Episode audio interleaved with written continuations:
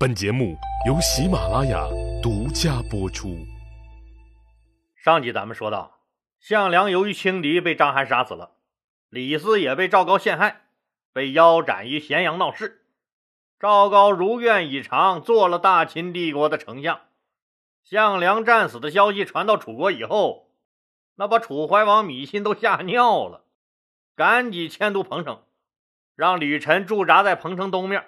项羽驻扎在彭城西面，刘邦驻扎在砀郡，三个人以犄角之势严防章邯大军杀过来。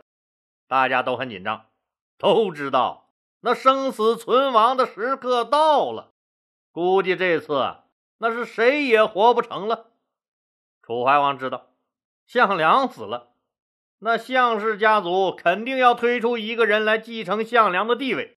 来牢牢地控制楚国，控制他楚怀王。目前来看，这个人应该是项梁的弟弟项伯，或者是项梁的侄子项羽中的一个。米心这个放羊娃，人家不愧是生在帝王家，天生就是做王的材料。自从被项梁立为傀儡皇帝后，立马从不要丢了一只羊的思维，那转变成了怎样能真正实现楚国强大的思维。但是不管他米心想的多么好，那现实是残酷的。有个比亲爹还高高在上的太上皇项梁管着自己，别说军国大事儿了，就是自己跟后宫那几个呲牙咧嘴的妃子那点破事儿，自己也是做不了主的。那米心也无数次的梦想着自己夺了权，真正做一回皇帝，在那龙椅上真正发布一条自己的命令，但那只是想一想罢了。他记恨项梁架空了自己，那又离不开项梁啊。这突然的项梁就死了，米心先是惊后是喜。那惊的是啊，再也没有项梁给自己阻挡章邯的大军了。顶雷的那个人没了，章邯有可能一口就吃了自己。喜的是，终于有机会能做回自己了。当然，这个时候是楚国政权重新分配的最好机会。心怀鬼胎的一帮子野心家和阴谋家开始陆续登场了。最先登场的是那个齐国的使者高陵君。这个被宋义的警告救了一条命的人，自然对宋义感恩戴德。宋义也就顺理成章地搭上了齐国这条线。上集咱们说到，说项梁要求齐国出兵一起灭了章邯，但齐国的实际控制者那田荣开出了一个条件，就是楚国呀，你杀掉在你楚国避难的我们这已经倒了台的前齐王田甲，被项梁拒绝了。这次说项梁一死。宋义马上私自秘密会见齐国使者高陵君，两个老官僚摊了牌了。高陵君答应，说自己代表齐国向楚怀王施加压力，大力举荐宋义上位。那作为交换条件呢？宋义则答应，那一旦自己掌了权，就向齐国引渡项梁之前保护的齐国要的那个田甲，齐楚结成同盟。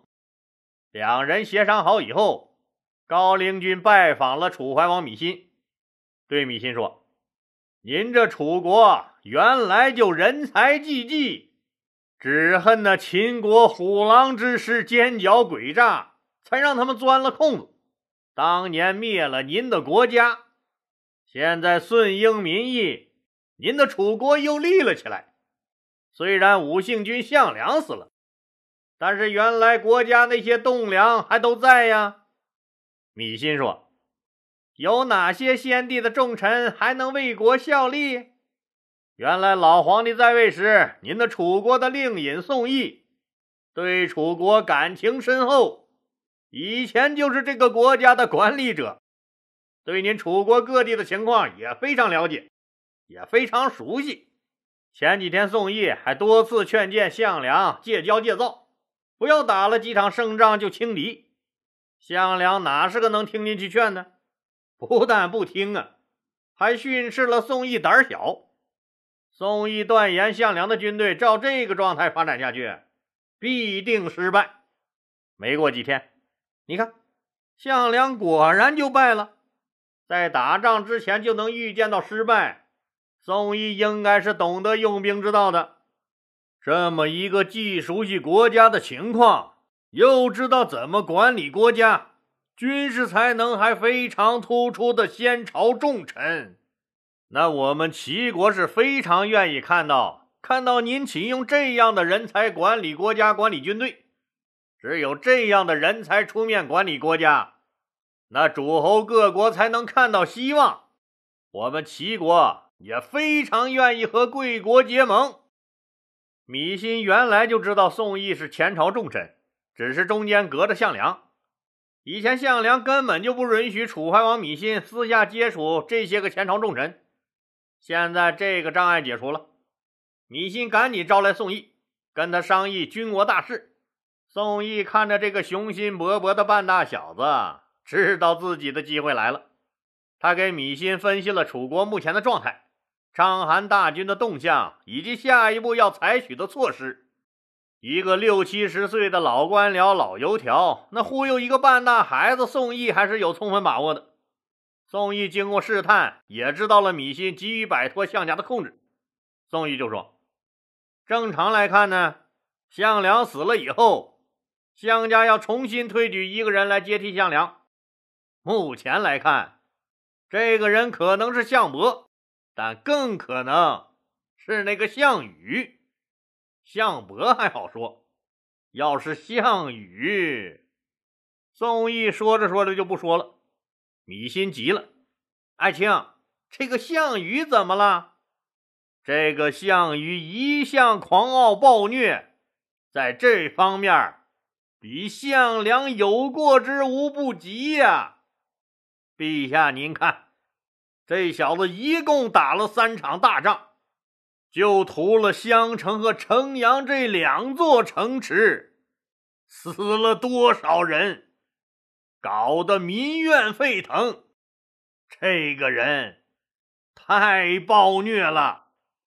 秦国不就是因为暴虐，那咱们天下老百姓才起来反抗他吗？我们就是要不同于暴秦，要大施仁政。要以德服人，只有这样才能得到天下百姓的支持，大家才能对您竖大拇指啊，陛下。接着，宋义又说了一句让楚怀王最终下定决心的话：要是如此暴虐的项羽掌了权，那您的处境恐怕不用再往下说了。一切尽在不言中。米心赶紧问宋义：“那我们现在该怎么办？”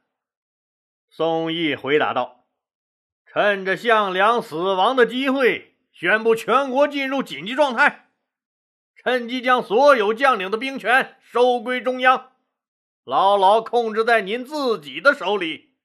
对内逐渐削弱项氏家族的势力，像项羽、刘邦、英布这些人。”原来都是跟着项梁混的，都非常靠不住。在打压原来他们这些嫡系旧部的时候，咱们重点扶持不是他项家军嫡系的吕臣和陈婴的部队。等到吕臣和陈婴的部队壮大以后，让他们来制衡项羽。对外呢，积极联络魏国和齐国。魏国自从魏咎死了以后，至今还没有个国王。陛下，您可以封魏咎的弟弟魏豹为新的魏王，他必然对您感恩戴德。这魏国就算拿下了，咱们跟齐国的关系就是中间隔着个田甲。项梁因为一己私利，私下保护这个田甲，搞得现在咱们齐楚关系很紧张。如果咱们将这个没什么用的田甲，那交给他们齐国自己去处置，齐国一定会和咱们楚国结盟的。到那时候，齐国和魏国的大军一来，吕臣和陈婴的军队也壮大以后，项羽就再也没有力量撼动您的地位了。米心大喜，对宋义是一见倾心。任命他为上将军，开始了夺权的斗争。首先宣布全国进入紧急状态，将所有兵权收归中央，由他米心直接控制。其次，下了诏书封魏豹为新的魏王，和魏国结成了盟国。再次，积极与田荣联络，双方结盟的事宜。为了安抚项梁那些旧将的情绪，防止他们造反，楚怀王芈心为项梁召开了隆重的追悼会。芈心亲自宣读了悼词，追忆了项梁将军的丰功伟绩和为楚国人民做出的突出贡献。说着说着，楚怀王芈心激动了，涕泪横流，抚摸着项梁的尸体，大哭失声。让所有人都感动的掉下了热泪。作为家属代表，项伯和项羽都发了言，表达了对秦帝国刻骨铭心的恨和为项梁报仇的决心和信心。最后，芈心宣布授予项羽为长安侯，尊号为鲁公；刘邦被封为武安侯，陈胜的旧将。那个苍头军首领吕臣被封为司徒，吕臣的父亲吕青被封为楚国的令尹，魏豹被封为新的魏王，宋义为上将军，赐宋义封号为青子冠军，让他统帅包括项羽、刘邦、吕臣、英布、陈英在内的所有将领，就是楚军的总司令。封赏完毕以后，大家严阵以待，防止章邯大军突袭而来。听友朋友们可能要问了，哎，哎，这不是所有人都夺了兵权了吗？哎，怎么就说是针对项氏家族呢？米心这个决定表面上是看呀，那确实也夺了吕臣的兵权。可是你别忘了，米心同时任命吕臣为司徒，任命吕臣的父亲吕青为楚国的令尹，就是丞相。这两个职位可都是掌握实权的官啊。一人之下，万人之上，却只给了项羽一个长安侯鲁公的空名号，一边凉快去了。几天以后，楚国街头巷尾都在传唱着一首打油诗：“改革春风吹满地，楚国人民真争气。走了项梁来送义，推翻暴秦要继续。”楚国上上下下害怕章邯大军的到来。还在积极准备着，结果惊慌失措了好一阵子，章邯却走了，这个惊吓没有了，楚怀王芈信就剩下喜了。这个放羊娃出身的半大小子，继承了他爷爷优秀的王的血统，从小权力欲就强。自从离开自己放的那群羊，被项梁这只虎强摁在楚王宝座上以后，那从最初的不习惯。到越坐越舒服，这个宝座啊哪儿都好，唯一让米心不舒服的，那就是高大威猛的项梁总是横在自己面前，横鼻子竖眼睛的大声教训着自己，自己只能是做他的出气筒和传声筒。要是哪天能做个真正的楚王，说自己想说的话，做自己想做的事儿，多好啊！米心时常梦想着。也时常向自己那些神勇的先辈祈祷着，没想到这一天这么快就到了，真是天佑我米心呐！历史这时候又开了一个大大的玩笑。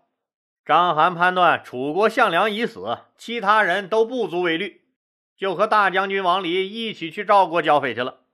公元前二零八年九月，章邯率二十万大军渡过黄河。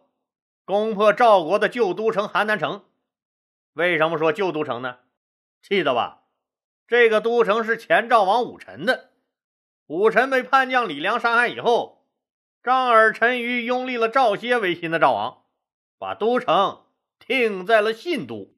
这个信都就是现在的河北邢台附近，所以邯郸就成了旧都城了。章邯强行将邯郸城里的百姓迁到河内郡。又组织了一个强大的拆迁队，把邯郸城所有的城墙推倒，所有的建筑物铲平，将这座自春秋以来兴盛数百年的名都毁于一旦。从此，巍巍邯郸城一蹶不振，往昔的辉煌化作一缕青烟，在赵武灵王的叹息声中，在漫漫的历史长河中悄然淡去。哎，那章邯为什么要把邯郸城拆了呢？实际章邯也是没办法，他不得不这么做呀。从军事上来说，他虽然有二十万人，但他不可能每攻破一座城池就分兵驻守吧？就是分兵驻守，那每个城市能分了几个兵？这样只会被诸侯军各个击破。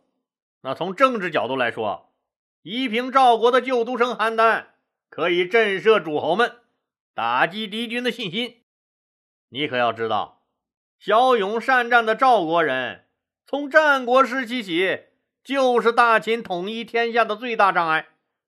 夷平赵国的旧都城。把赵国的老百姓控制在秦国的势力范围内进行监控，章邯觉得非常有必要。这要是项羽干这事儿，比章邯可就简单多了，还用费力巴拉的迁移老百姓，直接把他们杀了就完了呗，多省事儿啊！项羽一定是图了成了事儿。你看，章邯这样做也是仁慈的多吧？王离大军攻破了赵王赵歇的都城信都后。赵歇逃进了巨鹿城，被王离大军团团围住。赵国哪能抵御章邯和王离的联军？赶紧向各国请求支援。楚国这面一看章邯走了，大家都松了一口气儿，那危险解除了。首先开始行动的是刘邦，看准时机太重要了。项梁在世的时候，刘邦已经看到了楚怀王大旗下的裂痕。那时候，项梁、项羽掌握军队。而赤手空拳的楚怀王和原来那些楚国的重臣们，那是明显斗不过掌握枪杆子的项梁、项羽。刘邦站在项梁这边是有便宜可占的。项梁一死，楚怀王这杆大旗被宋义扛了起来，宋义的实力大增。刘邦敏锐地感觉到了楚怀王迷信要削弱项氏集团的决心，因为自己就是典型的项梁旧部。这次权力上收，他也被夺了兵权。他知道自己在米信和宋义眼里是不被信任的。这时候，刘邦必须主动和宋义搞好关系，取得宋义的信任，自己才能发展壮大。于是，赶紧去秘密拜会了上将军宋义。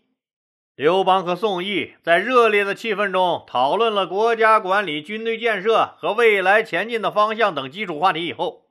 刘邦又和宋义谈到自己，说自己本来是来投奔陈胜的，可是当时陈胜已死，自己的大后方封邑又被雍齿出卖了，自己无奈只能投了项梁。自己不是项梁起兵时的嫡系部队，也不受项梁的信任。虽然自己也很看不惯项梁的某些做法，但是实在是不敢说呀。至于项羽。这个他妈愣头青，干什么事儿都没有章法，既蛮干又凶残无比，以杀人为乐。自己多次劝谏，反被项羽骂为胆小妇人之仁、老娘们作风。现在好了，在您的英明领导下，我愿意为楚国的事业添砖加瓦，奉献自己的一腔热血。宋义也很清楚，要想削弱项氏家族的实力。拉拢刘邦是一个最便捷的方法，因为刘邦一直和项羽在一起，可以有效的分化项羽的军队。宋义认为，说设法把刘邦从项羽的军队中独立出来，是目前削弱项氏家族的第一步。刘邦当然更高兴了，自己期待的就是这么个结局吗？从此以后，真正的不受项羽的管束，来壮大自己的实力了。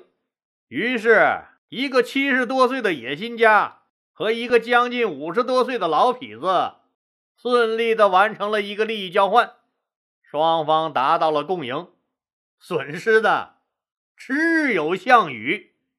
听友朋友们又要问了，哎，说刘邦不是和项羽拜了把子，结成义兄兄弟了吗？哎，对于痞子刘邦来说，那有个鸟用啊！损人利己，我刘邦是认真的。只有项羽这种正人君子才会考虑什么兄弟情谊呢？在刘邦眼里，什么为朋友可以两肋插刀？把刀插满朋友的两肋，那才是结交朋友的最高境界。宋义又安排刘邦拜见了楚怀王芈心，刘邦跪着向楚怀王表达了自己的忠心和誓死追随芈心的愿望。三个人一起憧憬了楚国美好的未来。当然了，面对危局，那个七十多岁的老狐狸范增早就闻到了危险的气息，赶紧告诉项羽采取相应的措施。首先，范增安排了密探严密监视朝中大臣的动向。其次，项羽、范增挨个找项梁的老部下那些个将军们谈话，大家一起回忆了和项梁将军在一起时的点点滴滴。最后，每个人都表示要紧紧围绕在项羽同志周围，牢记项梁同志的叮嘱和楚国伟大复兴的历史使命，以饱满的斗志和激情投入到楚国建设的伟大事业中来，永远听项家的话，跟着项家走，从而最终实现伟大复兴的楚国梦。鉴于现在项梁去世了，项羽还年轻。项家没有一个人能拿大的主意，范增又对项家忠心耿耿，项羽感动的把范增认作了亚父。那什么是亚父？就是现在郭美美那些小美女们天天嘴里炫耀的干爹们。没听他们经常说吗？多大个事儿啊！别怕，咱上面有人儿，我干爹呀！上面有人，上面有人的。哪个上面啊？身上啊？当然了，刘邦和宋义、楚怀王私下接触，自己做的虽然很隐秘，但还是被范增派出去的人发现了。范增把这事儿可就汇报给了项羽。项羽不以为然：“嗨，亚父，这事儿我知道。昨天我大哥还来了呢，专门和我说了这事儿。他们之间就是日常的互相走动，没有别的。”范增可不这样认为。范增知道，老奸巨猾的刘邦为了自己的利益，和项家已经离心离德了。当然了，现在说这些话，项羽是听不进去的。只有自己多注意点这个刘邦了。后来这件事儿最终确定了范增对刘邦的怀疑，也坐实了楚怀王削弱项氏家族的想法。就是楚怀王芈心下令啊，说让刘邦任当郡郡守。把一部分士兵从项羽的部队分离出来，由刘邦带领去防守当郡。你看，刘邦一下子就成了手握重兵的地方大员了。最主要是有了独立指挥的军队和实权了。对于这样的安排，范增气愤不已，就有了除掉刘邦的想法。刘邦对范增的指责不屑一顾：“你个老梆子，啊，你多大岁数了？”还学着人家愣头青，胸口粘颗鸡毛，假装自己是李逵呀？有意思吗？好玩吗？呸！好了，今天就说到这儿吧，谢谢大家。如果您喜欢我的作品呢，请点击该专辑右上角的订阅键。喜马拉雅对本专辑提供免费的订阅服务，订阅以后，节目有更新就自动显示在节目列表中了。方便您的收听，更欢迎老铁们打赏、点赞、评论、转发和分享，谢谢。